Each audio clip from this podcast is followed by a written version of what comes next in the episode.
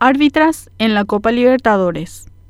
Al 2019, las cifras oficiales de la FIFA arrojan un total de 80.545 árbitras en el mundo. La presencia de las mujeres en el fútbol ha ido tomando fuerza y la tendencia viene bajando desde Europa a nuestras latitudes. Es así que la CONMEBOL anunció el 21 de mayo un hecho histórico. Por primera vez, una cuaterna femenina dirigirá un partido de la Copa Libertadores de América en el duelo entre Defensa y Justicia e Independiente del Valle el jueves 27. Se trata de Edina Alves, de Brasil, árbitra principal, las líneas Neusabac, de Brasil también, y Cindy Nahuelcoy, de Chile, y la cuarta árbitra María Belén Carvajal, de Chile. A ellas se suman la asesora de árbitras Sabrina Lois de Argentina y la asesora de video Ana Paula de Oliveira de Brasil. Con el hashtag Cree en Grande, la Conmebol hizo el anuncio a través de su cuenta de Twitter, arroba Conmebol, despertando todo tipo de comentarios entre los seguidores. Cuando no, algunos machistas desmeritando la capacidad de las mujeres para arbitrar.